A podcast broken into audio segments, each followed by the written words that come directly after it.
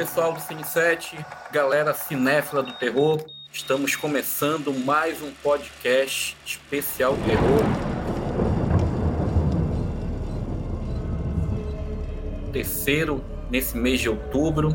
É, o primeiro que a gente teve foi para falar sobre 50 anos do Exorcista. Falamos também um pouco sobre é, o novo filme, sobre a trilogia, quadrilogia, na verdade, né, do Exorcista. Fizemos uma secagem né, do Camunhão para falar sobre esses 50 anos do, do primeiro filme. E aí tivemos o segundo podcast que falamos um pouco sobre o horror nacional, uma breve, breve viagem pela história do cinema de horror nacional.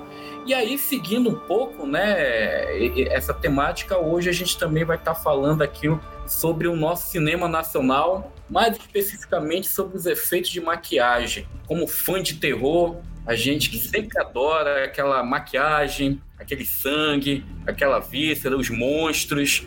E, e geralmente a gente não fala muito sobre esses aspectos, né? Como é que se dá o processo. E para hoje, aqui no, no, nosso especial do podcast Cine 7, a gente traz né, um grande especialista. Né? Eu não sei se eu vou fazer aqui uma analogia, eu vou pedir para ele uma desculpa, né? depois ele me corrige aqui, mas uma espécie de Tom Savini do cinema de horror nacional, que é o Capel Furman, né? diretor, produtor, animador, criador de criaturas fantásticas especiais do cinema de horror. E hoje ele vai estar falando um pouco aqui, falando sobre a experiência. Vai ser quase um bate-papo, uma entrevista, para a gente também conhecer um pouco sobre o trabalho do Capel durante todo esse tempo e também né, falar sobre o processo de efeitos de maquiagem, né, principalmente no cinema de horror, quais são as dificuldades, né, de onde vem a experiência do Capel, né, os principais trabalhos que ele já realizou até o momento. Então seja muito bem-vindo, Capel, Forman, né? Não sei se a minha apresentação vai de acordo, né,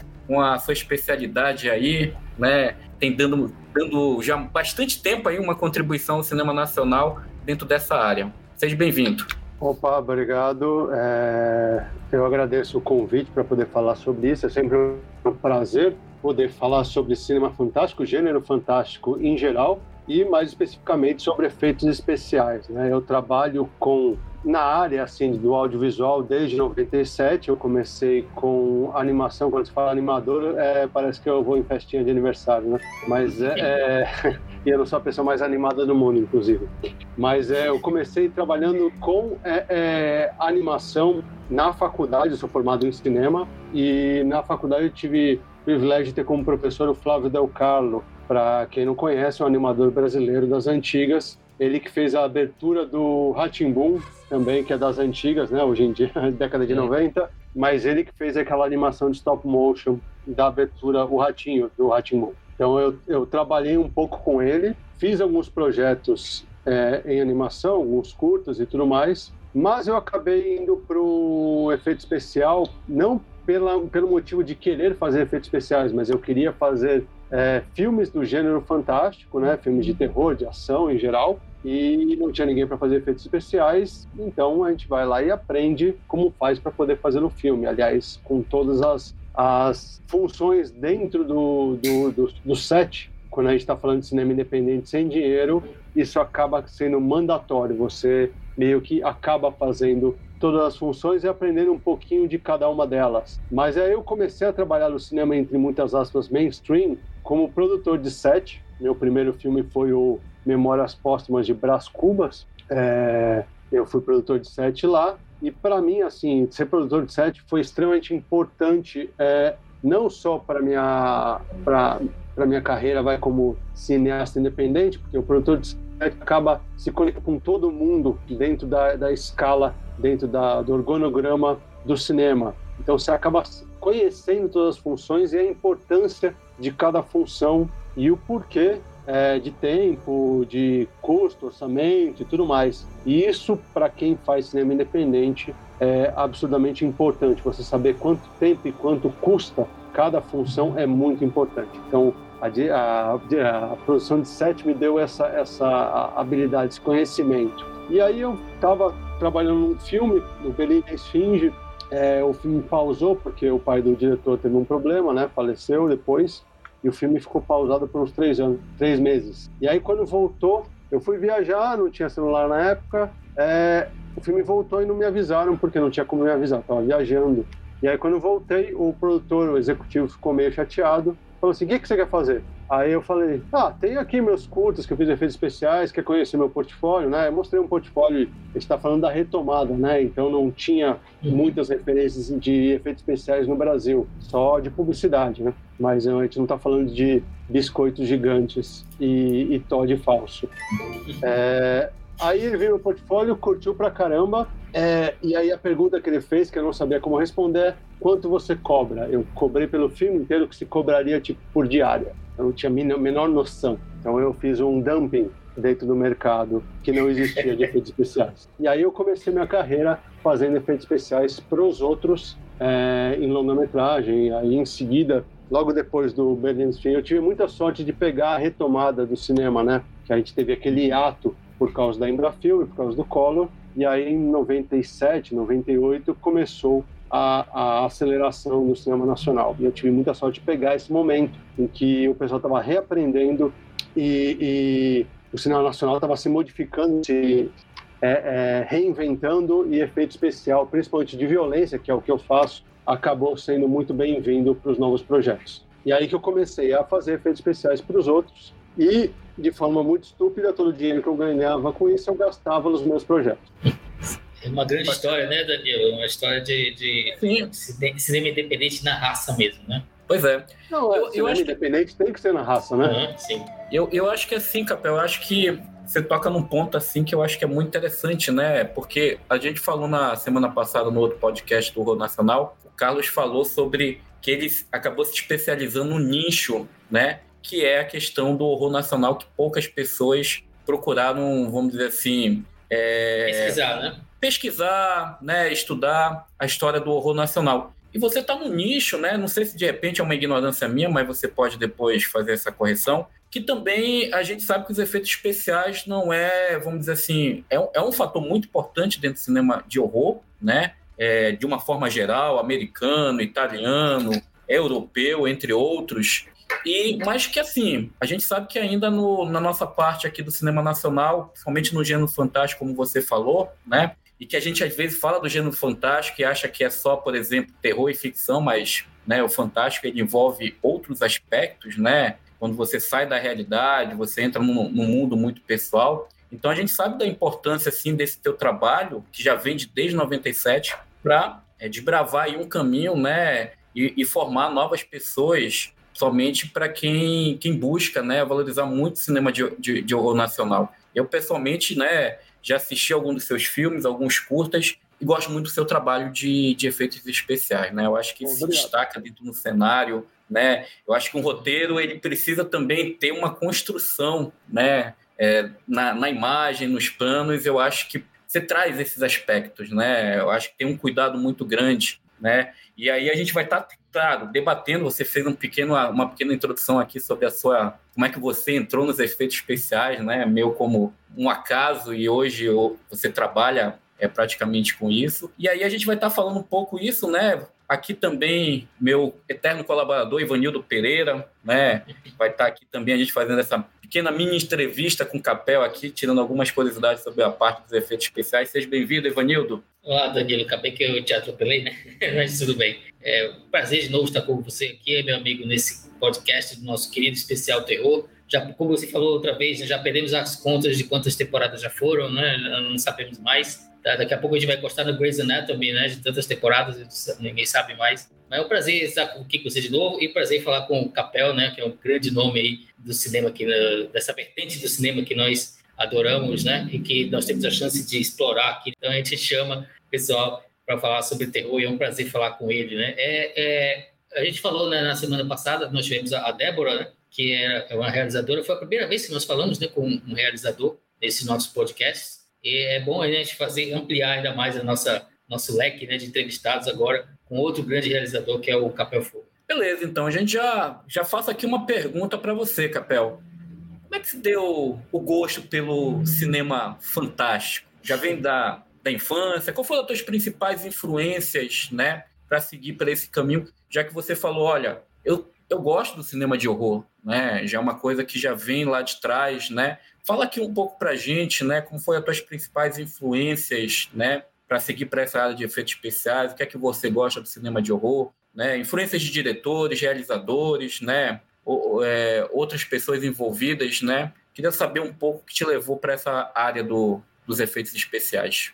É, eu vou dizer assim, é, é, não só efeitos especiais. A razão por que eu escolhi cinema é porque é uma das poucas artes, acho que a única que supera em número de agregações é, acaba sendo o videogame. É, é uma das artes que você é, consegue juntar vários departamentos para fazer um filme. Você não tem uma coisa só. Então, por mais que eu goste muito de artes plásticas, né, artes visuais, elas acabam sendo limitadas pelo formato. E o cinema possibilita você juntar muita coisa ao mesmo tempo na tela. Então, é, é a escolha do cinema como mídia é, é por isso. A escolha do gênero fantástico, não só terror, mas gênero fantástico, é justamente porque eu posso pegar isso, extrapolar e criar o que eu quiser, né? Criar o seu universo. É, é, a, é só limitado pela imaginação. E para mim essa questão de experimentalismo, de vanguarda, de tentar coisas novas, sempre foi muito importante. Então, é, eu acabei escolhendo o gênero fantástico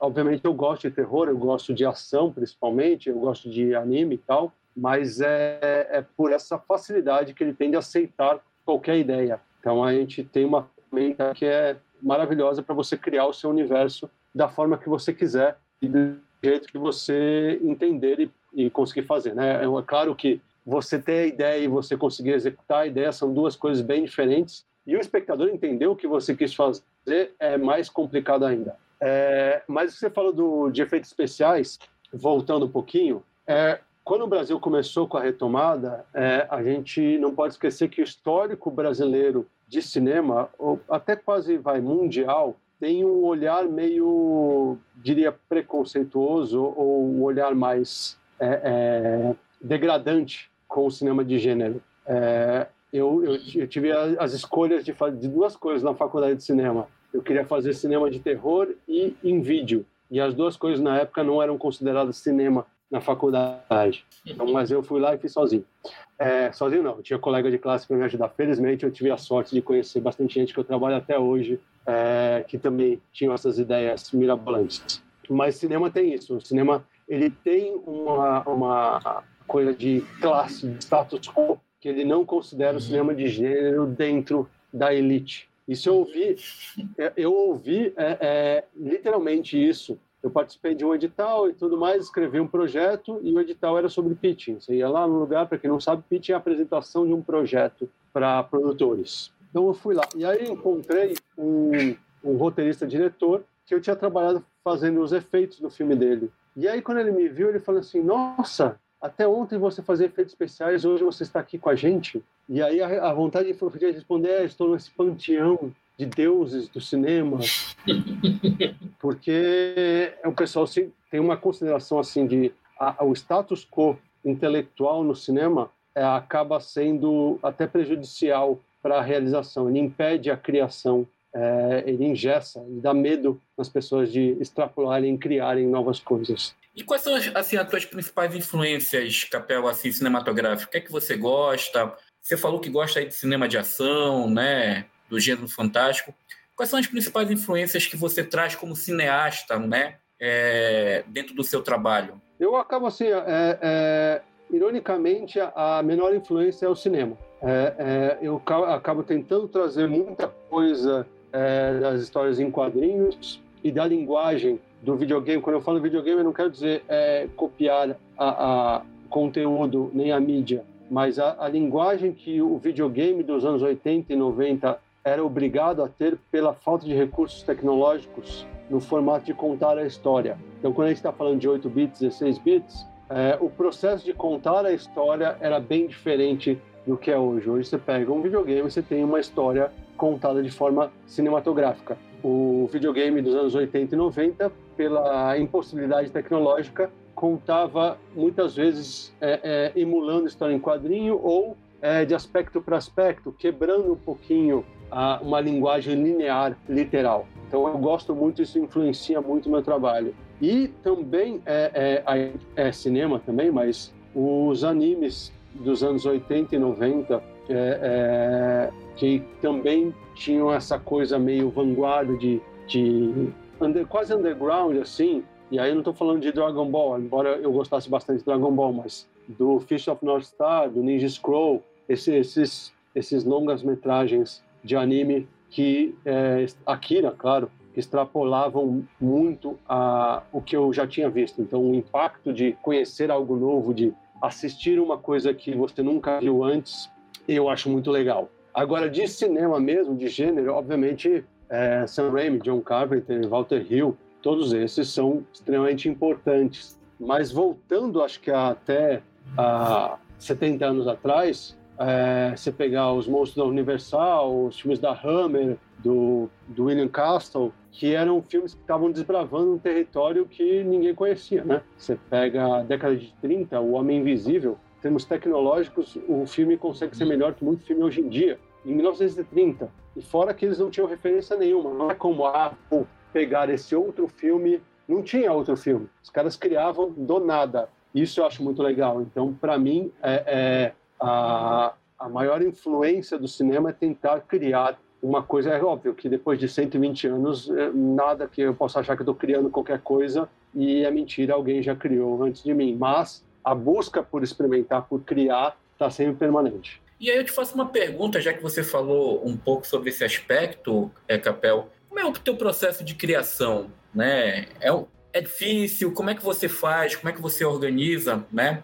É, eu vejo muito nos teus filmes esse cuidado. Por exemplo, o, o School, ele tem a, a criação, né? É, tanto do roteiro, né? Ele cria ali uma mitologia em torno da, da criatura. A própria concepção da criatura, ela traz a, a, alguns traços muito interessantes, né? É para quem curte um, um cinema de horror. Se for de fato um artefato arqueológico, você disse que eles chamaram isso de quê? É, Anhangá. Anhangá. Eu gostaria de agradecer, em primeiro lugar, à polícia. Em especial, a investigadora Beatriz Dias, por seus incansáveis serviços prestados a fim de garantir que criminosos não escapem impunemente ao cometerem atrocidades contra a nossa população e também contra a cultura. Então, assim, eu fiquei muito assim curioso para saber como é que é o processo de criação quando você está trabalhando como realizador para fazer, né, seus filmes e criar também os seus efeitos especiais, né? Então, como é que funciona para ti esse processo de criar, né, é, essa parte do, do, do cinema fantástico dentro dos seus trabalhos? Com, com o Skull, a, a, gente, quando eu falo a gente, é porque a gente faz muita coisa. Eu, o Armando, o Rafael e o Haas, e o Sig. O Sig é o fotógrafo de todos os filmes.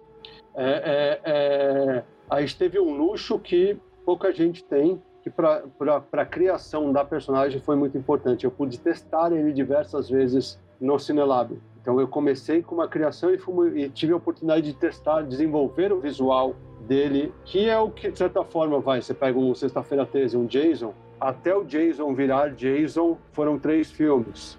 Então, é, é, é, um processo de mutação da personagem, é um processo de aprendizado. Você faz uma coisa, é tentativa e erro, é empírico. Mas o, o Skull foi, foi uma exceção. Claro, a gente não tem esse luxo é, é em todos os filmes, não é? Vai, o Exorcista teve um ano para ser filmado e refilmado, né? A maior parte dos filmes hoje em dia, com alto orçamento, a gente está falando de um mês e meio, dois meses no máximo, de alto orçamento, de baixo orçamento, que é o, ca o caso dos, dos, meus projetos, a gente está falando no máximo de, de três semanas. Então, é, é pouquíssimo tempo.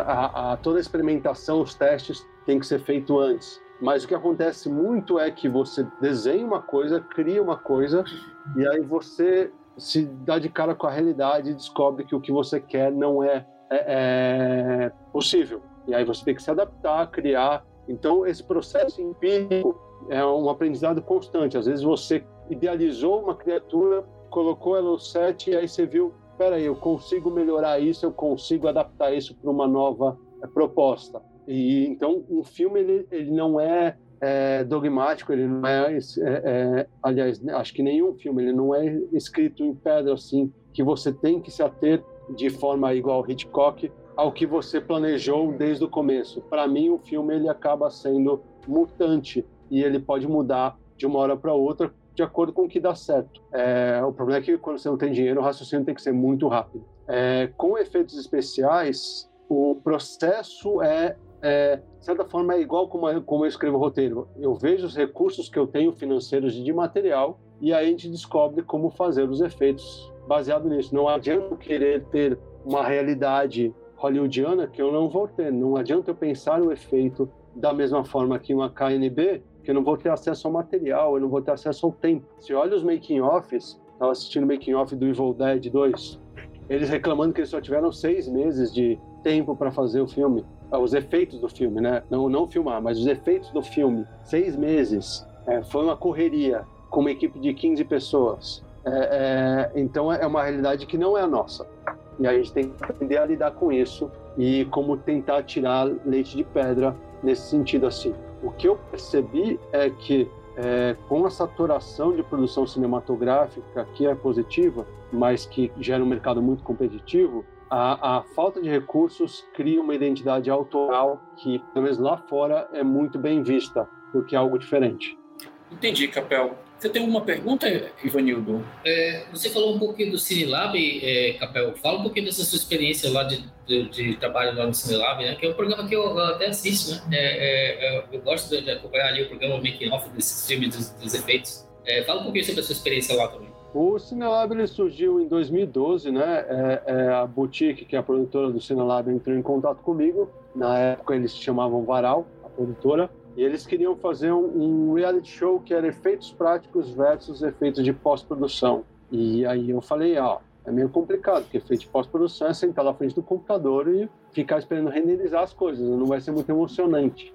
Aí, na época, a gente tinha acabado de rodar, eu, o Armando e o Rafael, o Desalmados, o teaser pro longa, né? E eu mostrei para eles o making off do Desalmado, mostrei para boutique. E eles curtiram muito a interação que a gente tinha e como um complementava o trabalho do outro. Então a gente tinha essa coisa da é, de eu fazer os efeitos práticos, o Rafael estava é, se especializando na época em pós-produção, é, então a gente tinha como ter aquela ideia inicial do efeito prático e o efeito de pós-produção, só que não competitivo, mas sim colaborativo, que é o que acontece hoje em dia. Você vai com efeito prático até onde a física permite e aí você completa isso com a pós-produção. É, é, muita gente acha que um compete com o outro, e não, eles se complementam. É, e não é de agora, tá? É desde Méliès, é só de outra forma, mas que eu falei do Homem Invisível é efeito prático, com efeito de pós-produção, muita pós-produção, em 1933. É, então o Cinelab surgiu assim, a gente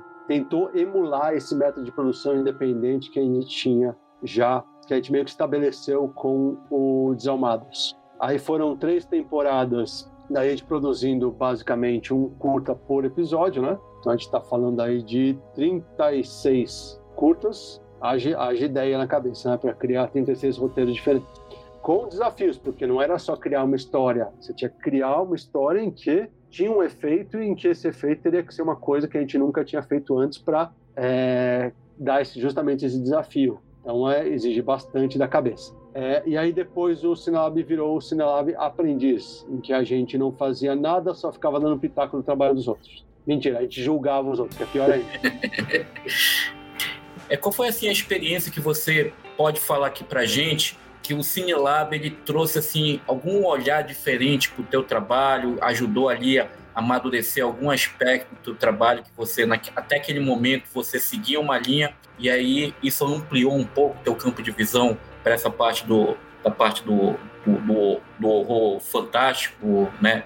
Do, do, do, gênero fantástico, na verdade. O, o Cinelab fez uma coisa que é muito importante para qualquer pessoa que quer realizar cinema, independente de gênero fantástico ou cinema, entre aspas, normal, é, que é praticar. Cinema é exercício, uhum. é, aliás, quase tudo, né? É prática. Você não é bom de primeira, você tem que praticar tentativa e erro, ver o que funciona, o que não funciona, pega o que funciona, descobre novos erros, não repete os mesmos erros, né? Então, como exercício, o cinema foi excelente, porque é o que eu falei, foram 36 longas, é, curtas, né? Foi, é, 36 curtas e que cada um era um desafio. Então, em termos práticos é, é, de experiência, foi maravilhoso porque o que funciona não funciona, testar materiais novos. Então, o aprendizado foi muito grande. Foi a mesma coisa que na é, é e aí eu estou falando de 2003. Eu trabalhei numa série chamada Turma do Gueto, que é, foi uma série que durou quatro temporadas e que basicamente todo dia morria umas três, quatro pessoas na história. Então eu tive a oportunidade de exercitar muito é, essa questão de efeitos especiais, saber o que funciona e ter liberdade de experimentar, que a gente tinha no Cinelab e eu tinha também na época da turma do gueto, é muito bem-vindo. É, quando eu falo assim de exercício, é justamente isso, assim, é, você pega a, comparação, ah, porque o cinema brasileiro não é tão bom, primeiro que isso é muito objetivo, mas vai, supondo que não seja igual aos Estados Unidos, porque os Estados Unidos produz 2 mil longas por ano, e quantos desses 2 mil longas você, é como pessoa, né, porque é subjetivo o gosto, você acha bom? Você pega 2 mil longas, se você tirar 50, é, é, é, vai ser muito. Mas a questão não é que você precisa ter 2 mil longas bons, você precisa fazer 2 mil longas para conseguir ficar bom, para conseguir experimentar, testar o que funciona. Se fosse uma ciência exata,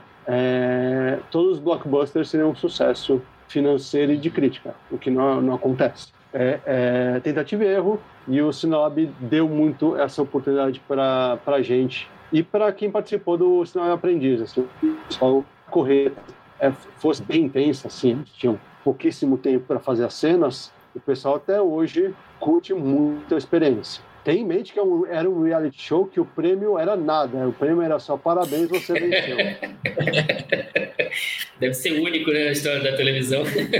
Exatamente, não é que as pessoas estavam competindo por dinheiro, elas estavam lá porque elas realmente gostavam e queriam criar.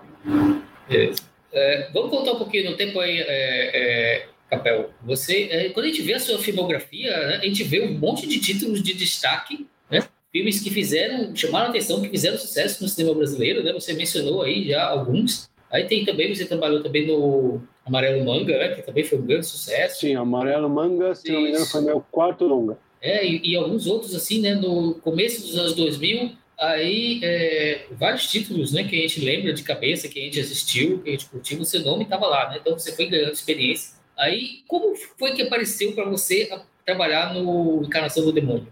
O Encarnação do Demônio, é, é, em 2002, eu estava trabalhando no Carandiru. Eu... Olha aí, outro.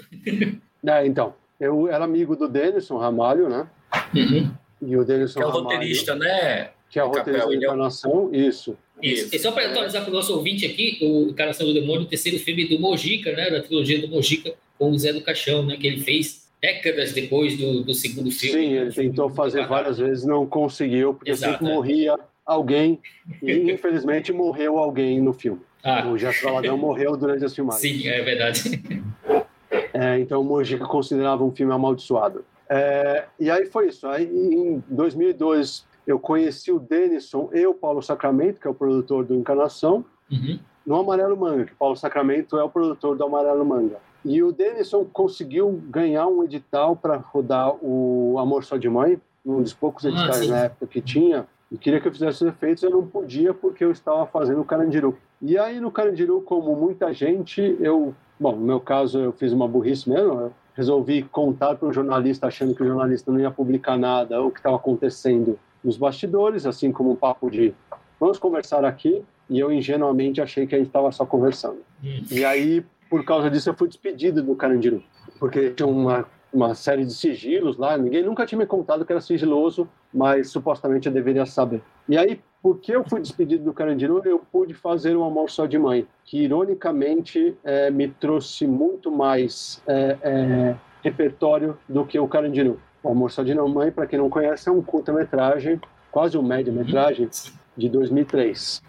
E foi muito bacana trabalhar nesse, nesse projeto. E aí, depois disso, eu trabalhei em vários projetos do, do Denison e do Paulo Sacramento também. E aí, a encarnação aconteceu em 2006. E aí, é, me chamaram para fazer um, os efeitos do filme, é, é, considerando que não necessariamente é, é, é, meu conhecimento pela obra do Mojica mas pelo meu conhecimento em saber trabalhar com baixo orçamento e cinema agora, assim, de conhecer materiais e tudo mais. Então eu acabei me envolvendo no projeto é, por saber otimizar orçamento e criar efeitos é, com impacto visual, né? Sim, realmente é um filme impressionante mesmo por causa dos efeitos, né? É, eu me lembro quando, quando eu assisti, foi naquela época mais ou menos que saiu, o impacto foi grande, né? Porque não tinha nada parecido com aquilo do cinema brasileiro, né? Foi legal ver. É, não tinha nenhum filme de, de terror assim com aquele orçamento. Uhum. O orçamento não foi gigantesco, Exato. mas foi bem grande. Foi o maior que o Mojica já teve. Uhum. Ele nem entendia que, que era tudo aquilo do set, assim, no sentido porque os outros sets dele não tiveram tantos recursos. Uhum. É, então, para ele foi foi uma coisa assim de uma novidade também, apesar de toda a experiência que ele tinha, ele nunca teve um orçamento tão grande assim para realizar um filme.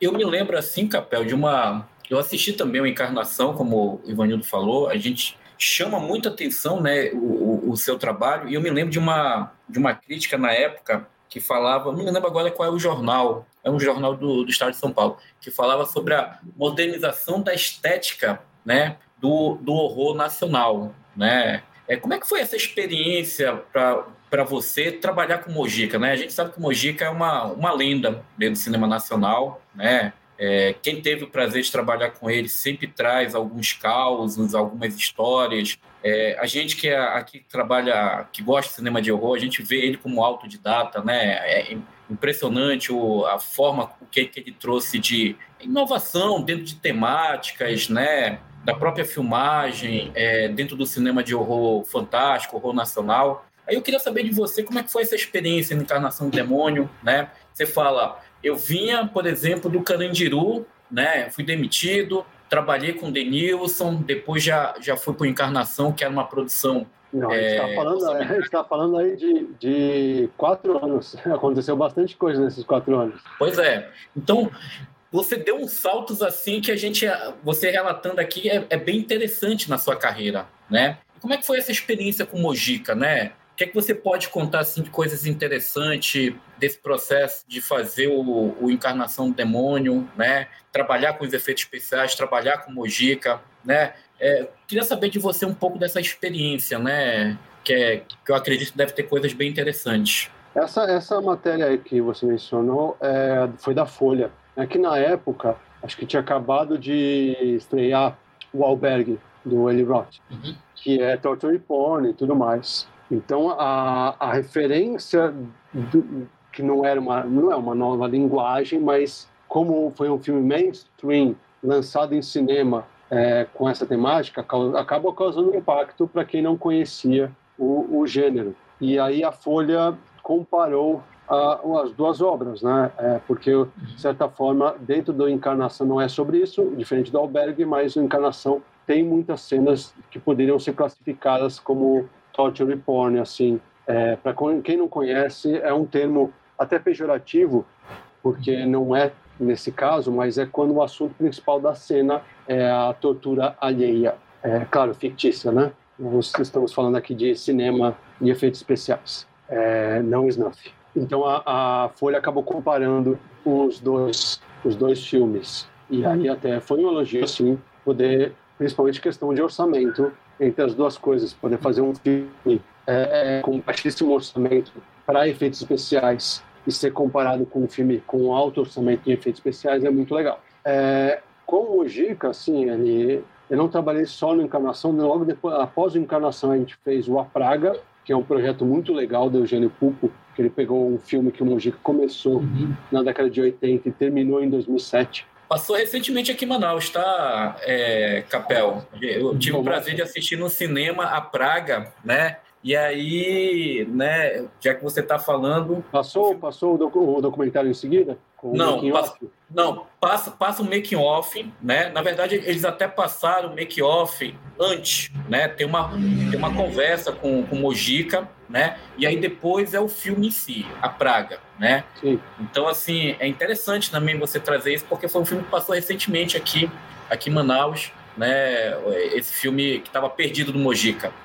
É, ele ficou muito tempo entre. Ele foi finalizado é, logo depois, mas teve processo legal de direitos autorais e tudo mais, muita complicação. O Mojica não era muito bom com burocracia.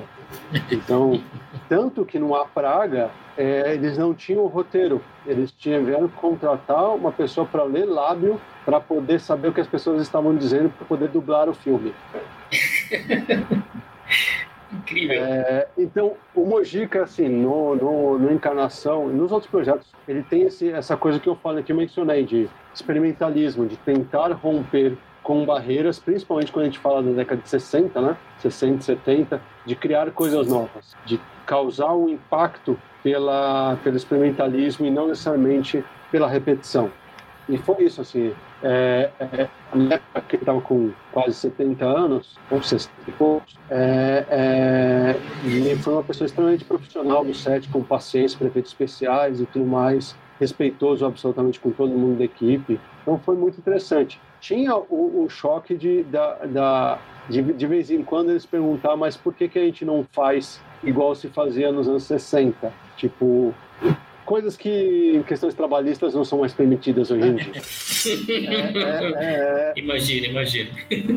Então tem, tem, essa quebra de não porque ele gostasse, mas é porque era de certa forma mais rápido se você quiser na, na prática, né? Então tinha esse, essa, é, não era, não diria conflito, mas tinha esse questionamento. Mas foi muito legal ver para ele uma poder realizar um projeto é, depois de tanto tempo, né? Então, você vê ele como não necessariamente um realizador de terror, mas como um cineasta em geral, assim, como uma visão geral do cinema. E uma habilidade, não é que ele foi autodidata, ele, ele teve a oportunidade de poder experimentar muito. E isso é muito, é o que eu falei, é muito importante para o cinema, poder realizar muito, não parar de realizar é muito importante. E aí, peraí, só depois da Praga, ele fez um clipe meu, o do Rock Rocket, e aí eu trabalhei mais em dois, dois ou três projetos com ele, que acho que os projetos acabaram indo para lugar nenhum. E aí em 2015 teve a exposição no MIS, em homenagem a ele, e aí até guardei as peças do filme, e aí as peças foram exibidas lá no MIS. E vão ser novamente semana que vem. Semana que vem o MIS vai fazer uma, aqui de São Paulo, vai fazer uma exibição de terror com peças de diversos filmes nacionais e, e internacionais. Ia te perguntar uma coisa, Capel. Tem algum momento assim do Encarnação do Demônio que foi desafiador para você no, nesse trabalho do, dos efeitos especiais? Alguma cena específica? Eu diria né? todo. Todos? É, todo dia tinha efeito, eu trabalhava em torno de 18 horas por dia. A equipe de efeitos era eu no set e o Marcelo Amp, né? No, na pré-produção, trabalhando com os moldes, fazendo as unhas no Mojica e tudo mais. Então, basicamente, em efeitos especiais, quando eu falo efeitos especiais, a parte de de gore, de sangue, né? É, fui eu que fiz, quem fez uma parte da maquiagem de caracterização foi a Denise Burro, né? E trabalhou comigo também na parte de MFX, que aí é os efeitos de trauma e de cortes e tudo mais. E o Martão fez a parte de hidráulica, né? De chuva e tudo mais. Mas quando a gente fala do, das mortes do filme, era no set era basicamente eu. Então foi muito exaustivo. Acho que hoje eu não conseguiria dar conta é, da ter energia para conseguir fazer tanta coisa em pouquíssimo tempo. É um dos trabalhos que você classifica como um divisor de águas dentro da, da sua carreira, Capel? Como é que você encara fazer um, é, um longa como esse dentro do teu eu acho processo? Que divisor de águas no cinema nacional. O cinema nacional, que eu estava falando assim, tinha um certo preconceito, não do espectador, dos realizadores, para com o gênero fantástico, até mais ou menos época da encarnação, 2006. Você vai notar que tem uma ascensão não só de pessoas querendo realizar projetos desse gênero fantástico, mas também de pessoas interessadas em efeitos especiais, maquiagem, efeito no Brasil, é, a partir de 2006. É, o Encarnação foi lançado em 2008. Em 2008 a gente tem também o lançamento do Walking Dead é, é, e muitos dos filmes do Tarantino que exploram mais a questão de violência do gore. Então o negócio começou a se tornar mais mainstream, começou a atingir o público em geral, que começou a conhecer e procurar. É aquele negócio assim, às vezes a pessoa não é que ela tem preconceito, ela só não conhece, ela conhece, ela quer conhecer mais. E aí ela se interessa por fazer efeitos especiais, ela se interessa por uma porrada de coisa. E um problema que eu tinha no começo era a falta de materiais no Brasil. Muitas das coisas que eu usava, eu fazia uma pesquisa é, em biblioteca, né, porque a internet ainda é discada, via o material, descobria a fórmula química do material e procurava um material similar disponível no Brasil, porque a gente não tinha acesso a isso. Dava para importar? Dava para importar, mas é, você não sabia o que importar, porque eu não, eu não conhecia os materiais. É, muita coisa você tem que ver para entender o que é. Então não é como se tivesse um site explicando igual tem hoje, né? Explicando o que cada material faz. É era uma coisa muito empírica. Só que com a, o aumento de número de pessoas querendo fazer efeitos especiais, é, é, o que eu falei do, da pós-produção e de efeitos práticos. O pessoal entende que duas pessoas fazendo efeitos especiais, elas estão competindo entre si. Não, elas estão colaborando, porque uma vai criar uma coisa, a outra vai criar outra coisa. Você vai conhecendo novas técnicas e novos materiais. É uma coisa que só dá para conhecer na prática. Então, quanto mais gente fazendo não só efeitos especiais, mas cinema de gênero, gênero fantástico em todas as suas mídias, mais a gente consegue criar novas coisas, descobrir novos materiais, criar novas técnicas. É assim que a gente precisa continuar seguindo. Não dá ter esse. A gente teve um hiato de 2018 até 2022, né? Infelizmente, uhum. intensificado por um hiato maior ainda em 2020. E a gente está recomeçando de novo agora a, a, a indústria, entre aspas, do cinema no Brasil, né? Então a gente está, de novo, é, procurando, pesquisando, tentando criar novas coisas. E ocorreu que o Encarnação foi, que foi de certa forma, ele foi feito no final de 2006, lançado em 2008, e junto com a Encarnação foram lançadas o terror teve uma sobrevida ali. O terror ele oscila muito, né? Em montanha russa, né? Tá na moda, deixa estar tá na moda. Tá na moda, deixa estar tá na moda. É, mais, mais ou menos a cada 10 anos ele sobe e desce. E em 2008 foi isso que aconteceu. O terror voltou ao ápice e começou a chamar muita atenção. Então, Encarnação teve a, a, a sorte de estar no meio dessa retomada do cinema de terror, mas também de ser um dos primeiros longas de terror brasileiros com orçamento digno, com, com lançamento digno, né? E aí uma coisa que eu te pergunto, é, Capel, tu fez um, como é o processo, por exemplo? Você trabalhou com curtas, você hoje tem longa-metragem. Como é que tu poderia falar aqui para gente um pouco dos teus curtas, né? É, quais são os principais que você gosta, né? Como é do processo de fazer para essa sua transição para os filmes, né? Que a gente aqui também tem, que é você fez o Percepção do Medo, né? O Skull, a máscara é, de NH. Se eu não me engano, acho que está no acho que tá no Amazon Prime ainda, né? Não sei se eu estou enganado. Ah, os dois têm várias plataformas, mas uma delas é o Prime e tem no Canal Brasil também. Isso, né? E aí eu queria saber de ti como é foi esse processo aí dos curtas, né? Falasse um pouco desses seus curtas, né? Tem uns curtas bem interessantes, né? De repente o nosso público não conheça do Capel, já depois pode até pesquisar aí na, na internet por eles. Aqueles não estão no YouTube. É, olha aí. Então já, já tem como lá fazer não, uma pesquisa. Não estão. Não estão, ah, pensei que eles, eles ah, tá. estavam, né? Não, não, eles não é, estão.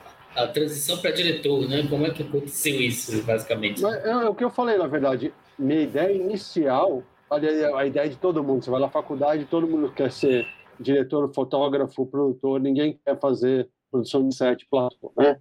Mas é necessário, é preciso começar. É... Tá ouvindo bem?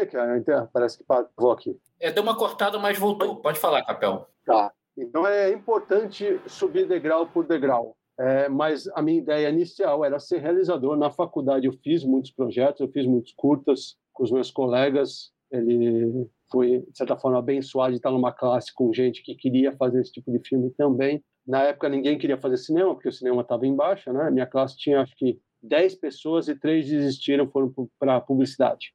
É, então, meu, minha vontade sempre foi ser realizador, e é o que eu falei, assim, eu ganhava dinheiro fazendo efeitos, trabalhando como produtor, e gastava nos meus projetos de terror independente. É, os curtas, eles foram sempre pensados nesse sentido, assim, como o, o dinheiro era meu e não era em abundância, é, eu tinha que calcular muito fazer os filmes dentro das possibilidades reais. Mas, ao mesmo tempo, eu queria criar muita coisa, experimentar muita coisa. Então, os curtas, em geral, eles são, de certa forma, bem experimentais. É, é, eles sempre vão trabalhar com fantástico, assim, mas se você pegar o 6 tiros 60ml ou SW Metaxo, eles extrapolam um pouquinho a, a linguagem tradicional do cinema de forma proposital. E também eles são uma oportunidade para fazer o que eu gosto muito, que é criar personagens. Eu gosto de criar universos, criar personagens e criar personagens de diversas formas, não necessariamente humanas. Então, é,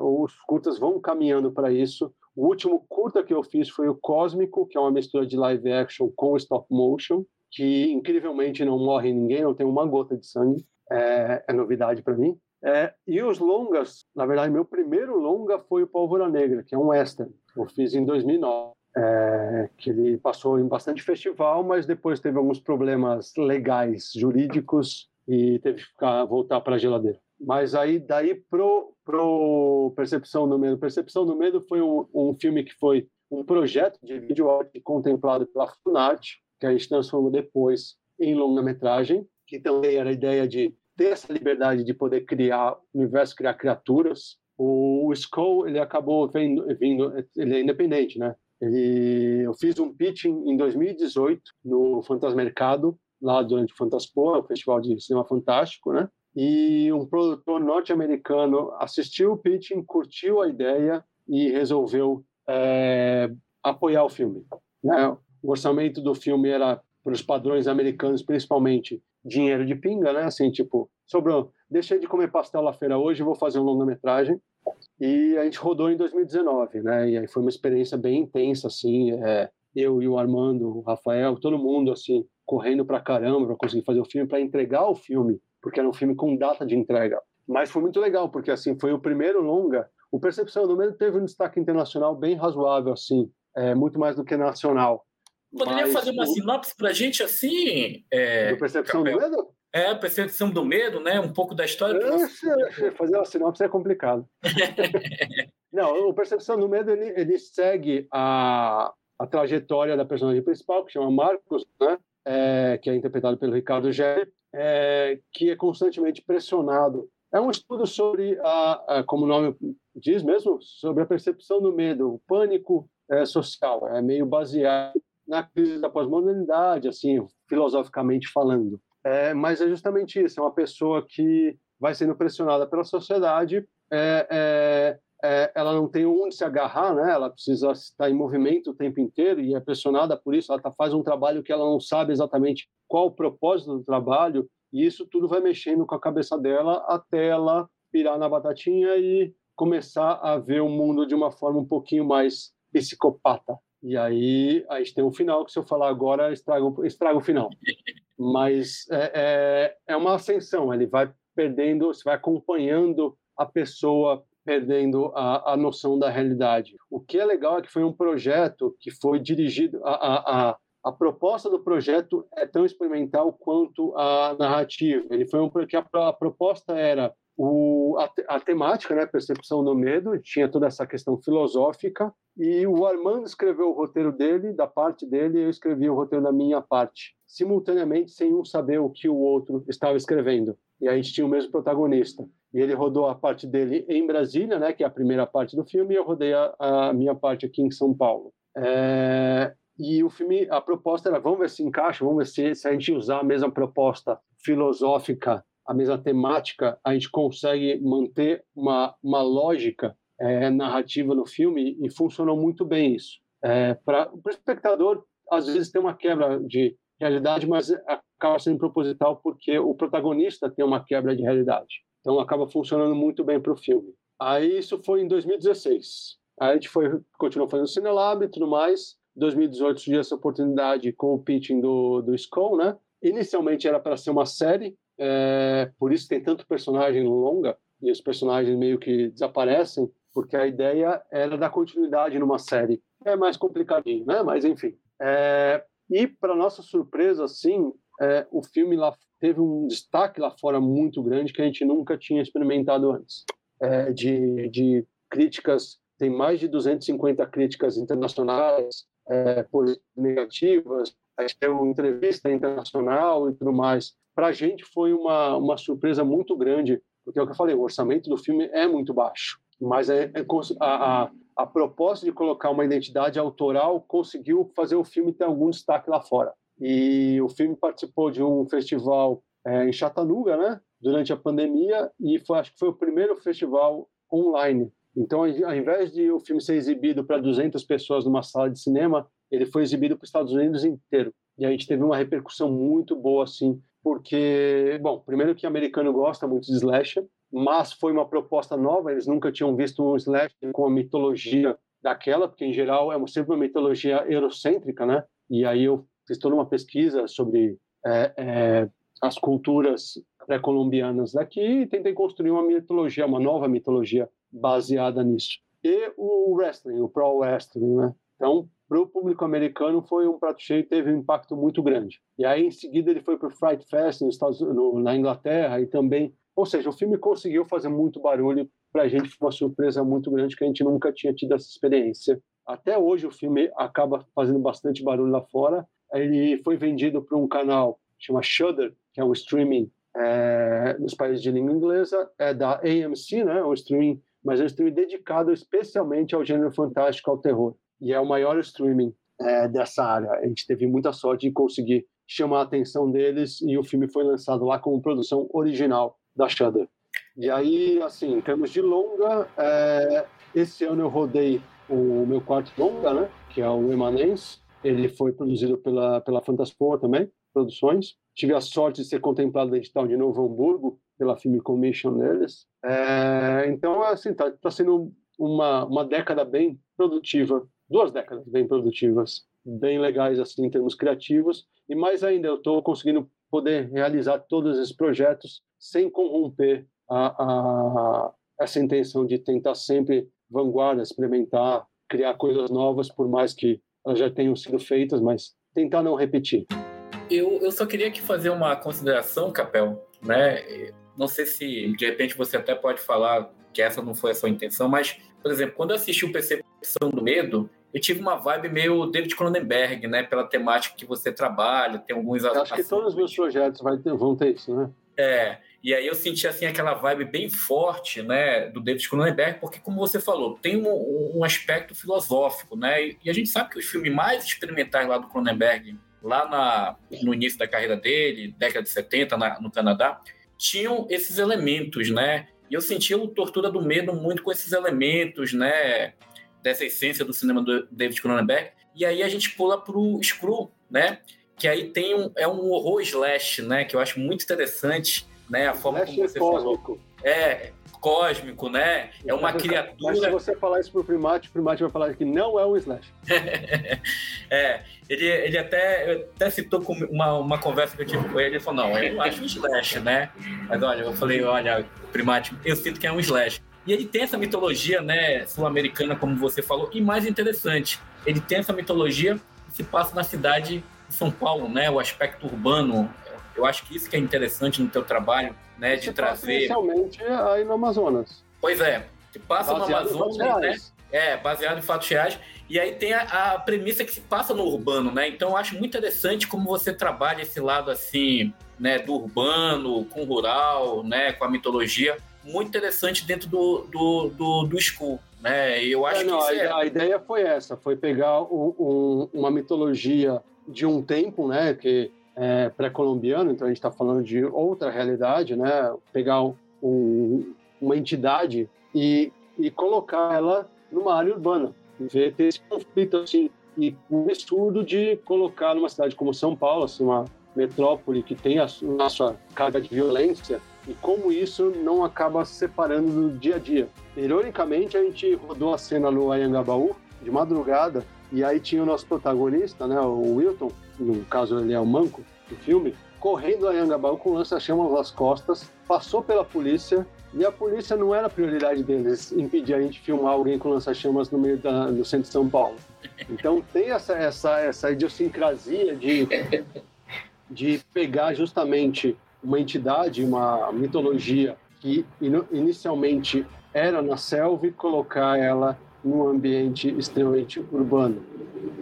É, é, de certa forma, vai, não era na selva, porque se você pegar a, o Império Inca, principalmente, eles tinham lá suas cidades, mas não é a mesma coisa que, que São Paulo. Então, o, essa, esse antagonismo entre os ambientes foi muito importante para a construção do filme. Ainda tem a parte cósmica, né? Que aí Sim. extrapola mais ainda. É. Do Percepção, é, você está certo, assim, não é necessariamente o Cronenberg, embora ele seja muito presente como influência, principalmente na fase não body horror dele, mas o body horror em si, ele lida com conflitos do ser humano de forma é, visual. Então, body horror, a proposta é essa, não é só deformar a pessoa. Tem um motivo para isso, tem um motivo psicológico, tem uma questão é, filosófica por trás e você pontua visualmente isso é, com o body horror. Então, percepção do medo é, é, caminha para esse lado. E o, o Skull também tem bastante coisa de body horror. Na verdade, todos os meus projetos, exceto o Pólvora Negra, que é o Western, é, vão ter essa, essa proposta de, já que é complicado discutir a questão filosófica, a gente coloca ela visualmente com uma criatura para o espectador ver. Que, se ele entende ou não, aí é problema do espectador. Tem, tem um, um, um dizer que é, que é fato. Você tem um filme que é o que você escreveu, um outro filme que é o que você rodou e um outro filme que o espectador vai ver. Sobre o terceiro você não tem nenhum controle, nem deve ter, porque já não é mais seu, né? Soltou para o mundo, você não tem mais controle nenhum sobre o filme. Tem crítica do School que o pessoal conseguiu entender toda a questão só políticas, toda a discussão que o Brasil estava passando, e ao mesmo tempo teve crítica que falou que o filme era vazio e era só sobre gore. Então você tem duas pessoas assistindo o mesmo filme com referências diferentes e entendendo, portanto, dois filmes diferentes, né? E aí um ponto que eu queria colocar para você, Capel, é na época que o Skull foi lançado aqui no Brasil, é pra, eu não sei se você sabe disso, né? Eu tentei assistir que ele estava passando um Fantaspoa, né? Sim. E aí foi disponibilizado no streaming do Darkflix, né? E, e, foi esgotado rapidamente, só para te ter ideia. Eu não consegui não foi assistir. esgotado, caiu a plataforma. É, caiu a plataforma, né? Então, assim, eu não consegui. Era inicialmente mil visualizações, liberaram para 5 mil, aí estourou a 5 mil. 5 mil, isso. E aí o número de pessoas tentando piratear o filme era tão grande que derrubou a plataforma.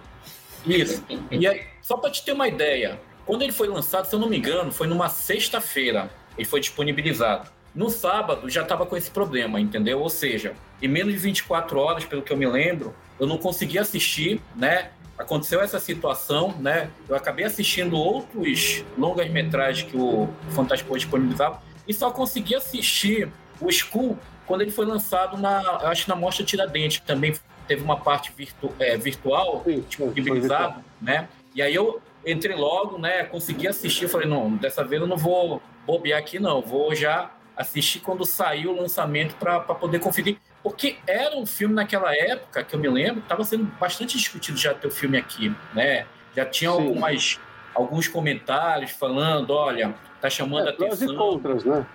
É isso. Como tem no cinema de horror, né? Se a gente for ver, cinema de horror sempre vai ter os seus prós e contras. Vai ter, vai ter, alguns... vai ter muita gente chata que não Sim. consegue assistir um filme por diversão, que impede, inclusive, a criação de novos projetos, porque a pessoa é chata, é a definição de hater. Mas ao mesmo tempo que você tem 20 haters, se você conseguir convencer uma pessoa a olhar o seu filme e falar assim, putz, gostei, quero fazer o meu filme agora, já valeu, assim, é, vale bastante mais por isso. É claro que opiniões negativas sempre viajam muito mais rápido que as positivas e têm impacto muito mais forte. Mas o que uma das razões porque eu gosto muito de realizar filme e a Cinelab é poder empurrar as pessoas a quererem fazer o seu próprio. Né? Pois é. E eu achei, por exemplo, o uma, uma diversão, cara. Valeu a pena, né? Eu acho um filme muito divertido, né? Tem uns momentos sangrentos, né? Eu, eu e Ivanildo, a gente adora essa parte do gore, né? A gente também cresceu assistindo esse filme na videolocadora, Demos, Evil Dead, entre outros. Então, para mim, o Screw foi voltar um pouco na, na minha época de videolocadoras para me divertir, né? Como eu te falei, com esses cenários, né? Você tem ali o cenário é, de São Paulo, né? Com uma, um, um monstro, né? Pré-colombiano atacando, possuindo as pessoas. Foi, assim, muito divertido juntamente com aquela trama policial. Inclusive, né? Em alguns momentos passou pela minha cabeça. Aí é uma análise meio selvagem. Você, eu peço até desculpa para ti, mas eu me lembro quando eu assisti é, Sexta-feira 13, parte 8, Jason ataca em Nova York. Falei, porra, Jason chega em Nova York não tem tanta diversão. E aí eu pego o Skull, que chega o, o monstro em São Paulo atacando, proporciona é, mais diversão. Jason Nova York, Nova York frustrou um pouquinho.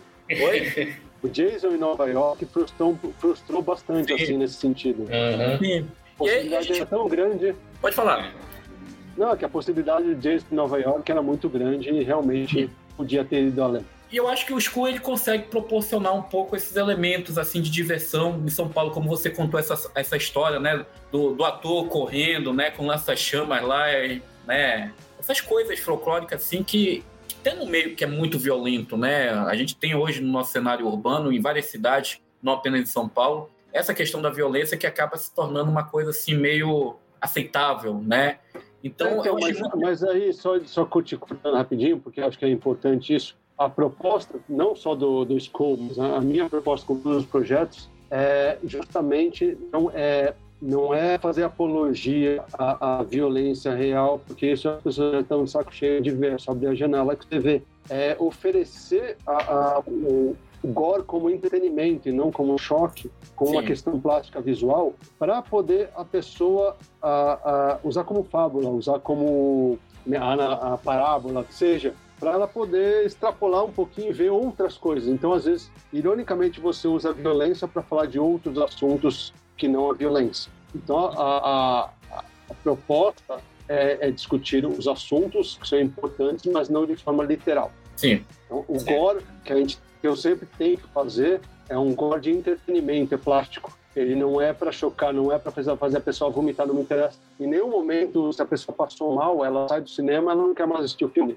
Pelo contrário, eu, é, no meu caso, eu acho muito mais legal quando a pessoa olha o negócio e ao invés de repulsa, ela tem atração. Legal, tudo bom.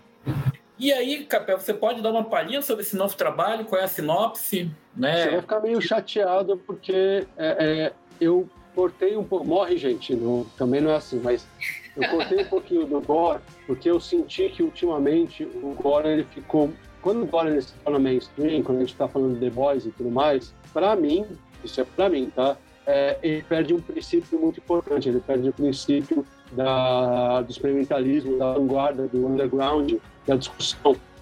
Então ele se torna é, é, é, vazio, porque é um excesso. Eu não vou dizer que não gosto de assistir The Boys, eu gosto de assistir The Boys, mas primeiro, o pó deles é muito bem feito, então não tem nem competição mas também quando o mainstream começa a usar, pô, eu estou assistindo os, os novos desenhos do Adventure Time, o Fiona Cake, que são bem bons. Quando o Adventure Time começa a ter gore, ele meio perdeu a, a função inicial dele, a função de, de propor a discussão. Sim. Ele se torna uma coisa pasteurizada. Então, para mim, ele de ter esse, esse peso. E aí eu comecei a ir para outro lado também, para mim, é muito legal, e esse último filme é basicamente isso, que é Criaturas, assim. Então, esse filme é um trabalho de efeitos práticos muito grande, mas principalmente com criaturas, bonecos, é, é, stop motion e tudo mais. Então, não vou dizer que tem bastante sangue, mas comparado com os outros projetos, não é tão sangrento assim. É um filme que, que eu quero muito explorar essa parte de de outros mundos. Então, então o filme, o filme ele se chama Remanence, é um conto de voltagem cósmica, é um filme de horror cósmico. São dois é, socorristas, né, que trabalham numa, numa ambulância, interpretados pelo Rico Oliva e pelo Ricardo Gelli, e eles descobrem um, um tesouro enterrado num porão, que era um laboratório antigo, e aí eles, sem querer, tentando roubar os tesouros desse porão, eles libertam uma criatura é, interdimensional. É, uma sinopse rápida, uma logline seria isso.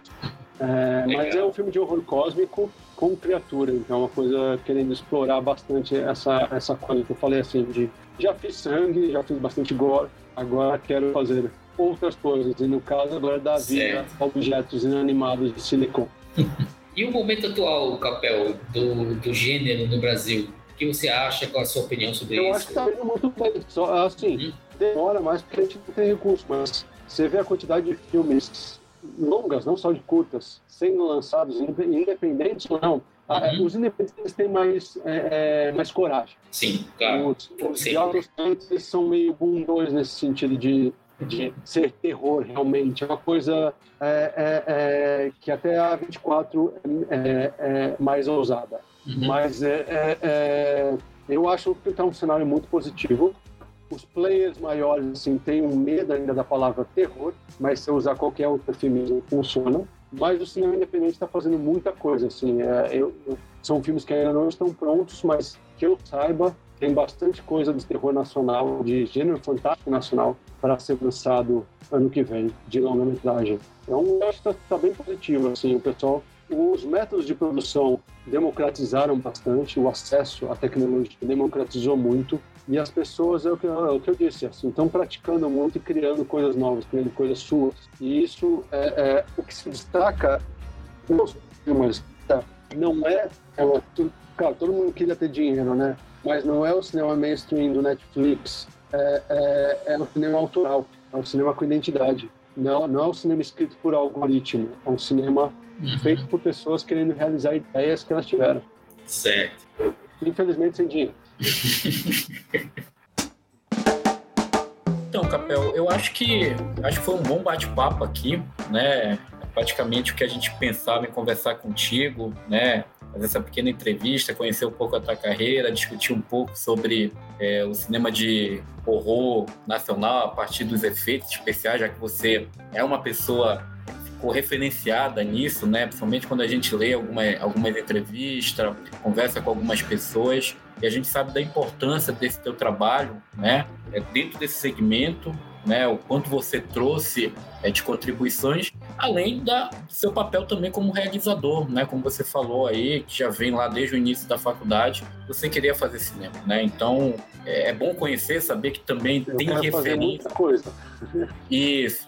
E, e, é bom saber que você tem referências que vão além do cinema, né? São referências também da uhum. literatura, das HQs, das animações, né? Para mostrar que também o cinema também ele tem né, esse segmento. Então, eu queria muito agradecer a tua contribuição aqui nesse quase uma entrevista, um bate-papo informal uhum. sobre é, questões do cinema de horror fantástico, né? e deixar aqui aberto espaço para você fazer suas considerações finais, tá? E, e, agradecer mais uma vez participar desse podcast. Quem sabe futuramente a gente possa estar até aqui discutindo seu novo filme, né? Suas novas produções. Pô, seria ótimo. Né? Para ver um pouquinho, tá? Oi? Vai ter que esperar um pouco. Olha, aqui, aqui a gente é que nem o terror. Ele oscila, vai, mas a gente é paciente porque sabe que uma hora é. o monstro ele retorna. Né? Ele retorna Pra... E a gente quer bater, e a gente quer bater o número de temporadas de The Walking Dead, né? Então a gente tá indo lá caminhando firme e forte, né, Danilo? Com é, é difícil, porque toda vez que acaba a ideia para um, eles criam um novo, né? a gente vai aqui ajustando aqui as ideias também. Por isso que a gente resolveu pensar um pouco fora da caixa e discutir temas assim fora dos filmes, franquias, diretores, né? Trazer alguns assuntos, né? Essa parte dos efeitos especiais. É, eu, sei, trouxe... que eu acabei não falando tanto de efeitos especiais, é, porque é muito amplo. Assim, se eu começar Sim. a falar de, efeitos especiais, você tem pirotécnico, de solos, é, é, maquiagem de efeito, caracterização, é muita coisa. É, e acaba, às vezes, sendo específico demais. Mas eu acho que assim, tem muita gente no Brasil fazendo trabalhos especiais bem legais que vão acompanhar. É, não só os filmes, mas o trabalho das pessoas mesmo, incentivar essas pessoas a fazer. Porque assim, quanto, é o que eu falei, quanto mais gente fazendo, melhor para todo mundo. A gente tem mais material, a gente tem mais técnica, a gente tem evolução é, é, artística e não é uma coisa competitiva, é uma coisa colaborativa que é muito bem-vinda. Então, é, é, eu não falei tanto de efeitos especiais, mas eu imagino que eu falei bastante sobre é, o que as pessoas devem fazer. Devem criar, devem botar a mão na massa, se frustrar bastante, mas ver que o processo é esse mesmo. Sim, eu acho que assim, essa é uma da finalidade que a gente tinha nesse podcast. Apesar de ser com essa temática de efeitos especiais, Capel, era escutar mais você como realizador, né? Ter também o teu campo de visão e prática, né? de como trabalhar. E eu acho que você trouxe isso para a gente aqui estar tá, é, falando nesse podcast, né? Deixa aqui para você fazer suas considerações finais, fique à vontade, tá? Ah, sim, considerações que eu já falei bastante nesse sentido, mas é, é, é para o pessoal realmente assistir, conhecer novos, novos filmes, né? não, não querer repetir a mesma fórmula. Acho que até a Marvel está percebendo que bater na mesma tecla funciona por 10 anos, mas depois começa a cansar um pouquinho. Então, tentar descobrir coisas novas. Uma das coisas que a faculdade me trouxe, que eu acho bem importante, foi me obrigar a assistir filmes que eu não queria ver. E aí foi aí que eu descobri coisas que eu gosto, gostei bastante, eu só não ia assistir porque de alguma forma eu achava que não era o que eu queria. A gente não sabe o que a gente quer até conhecer, né? Então, é, com palavras finais, é assim, procure sempre coisas novas para assistir, para consumir de mídia e tudo mais. Apoie sempre o trabalho autoral das pessoas, independente também. É, e também criar fora da caixinha, assim. É, a perfeição pode ser repetida, a imperfeição é única, né? Então, o medo que o pessoal tem da inteligência artificial não é tão válida assim, porque ela é, é derivativa. Vamos tentar fazer trabalhos transformativos. Então, acho que da minha parte é isso, é entender cinema, cinema de gênero, gênero fantástico e efeitos especiais como um processo criativo e transformativo e estimular cada vez mais pessoas a criarem suas próprias obras e estimularem as outras pessoas a sempre estar avançando e criando novas coisas. Obrigado, Capel.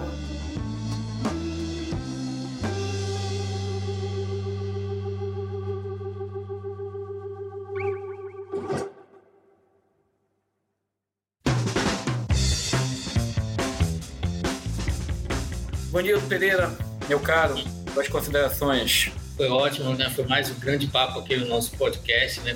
Quero agradecer também ao Capel, né, por ter disponibilizado esse tempo, por ter trazido também a, a, a experiência dele, né? A, a, essa lição, né, de que ele deixa aqui ao final, é que é a melhor parte, eu acho, da conversa e que deve ter, e que espero, né, que fique aí com todo no coração de todos os que querem realizar cinema de alguma forma aqui no Brasil que acabaram escutando aqui o nosso papo. É, foi um prazer de novo, meu amigo Danilo, né, fazer esse podcast um especial terror com você.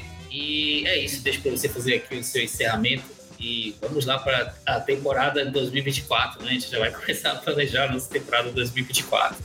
Pois é, encerramos então, né? Capel, muito obrigado. Né? Queria dizer que da minha parte eu já conhecia seu trabalho há muito tempo, né? Encarnação, o Cine Lab, uhum. que a gente falou um pouco também, Sim. né? É, eu assistia lá para essa parte dos efeitos, né, os trabalhos, né, tudo isso. Então, poder conversar com você, é um, mesmo que pela telinha do computador, é muito gratificante, né? Porque são pessoas que, como o, o Ivanildo fala, a gente tem algumas pessoas que participam aqui do podcast que são pessoas que influenciaram a gente a gostar ainda mais de cinema de horror, né? É, principalmente o Fantástico. E você é um dos caras que contribuíram para isso, né?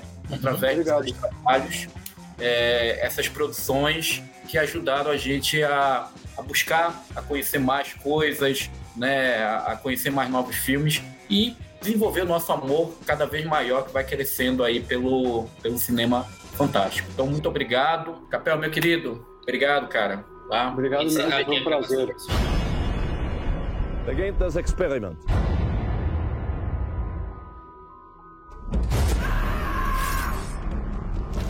Se for de fato um artefato arqueológico. Você disse que eles chamaram isso de quê? É, Anhangá. Anhangá. Eu gostaria de agradecer, em primeiro lugar, a polícia. Em especial, a investigadora Beatriz Dias, por seus incansáveis serviços prestados a garantir que criminosos não escapem impunemente ao cometerem atrocidades contra a nossa população e também contra a cultura. Da onde seu pai trouxe a Yangá o nosso plano? É uma máscara, não é o diabo. Vem cá, vem.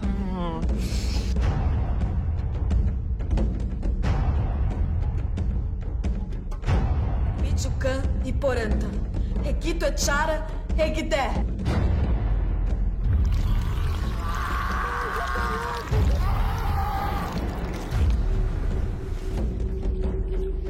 Ajoelhe-se, demônio, perante a ira de Deus.